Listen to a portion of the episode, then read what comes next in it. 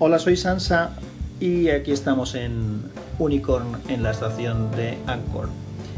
Ayer estuve viendo la keynote de Apple y bueno, lo primero es que me dejó un poco frío porque esperaba más de esta keynote, que esperaba que sacaran, que hablaran de más, de más temas, sobre todo de iOS 11, que no comentaron muchas cosas.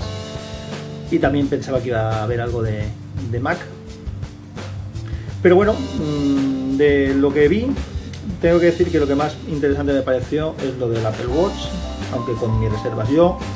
Mm, me gusta mucho cómo hacen algunas cosas Apple y no me gusta absolutamente nada como hacen muchísimas otras. Soy muy crítico con ellos, pero eso no quita que, que me interese enterarme de qué hacen y cómo lo van a hacer.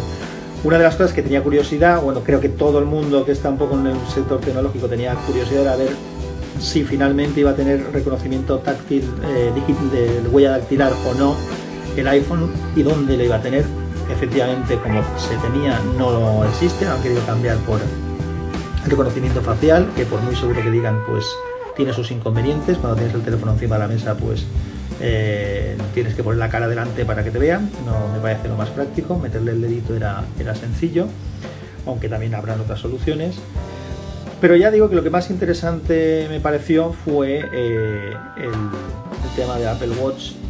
Ya no por lo que han presentado ellos, sino porque yo tengo un podcast preparado para grabar en breve que hablaba sobre el futuro de los smartwatch y, y me viene al pelo pues un poco lo que ha hecho Apple porque apunta algunas de las cosas que yo quería comentar.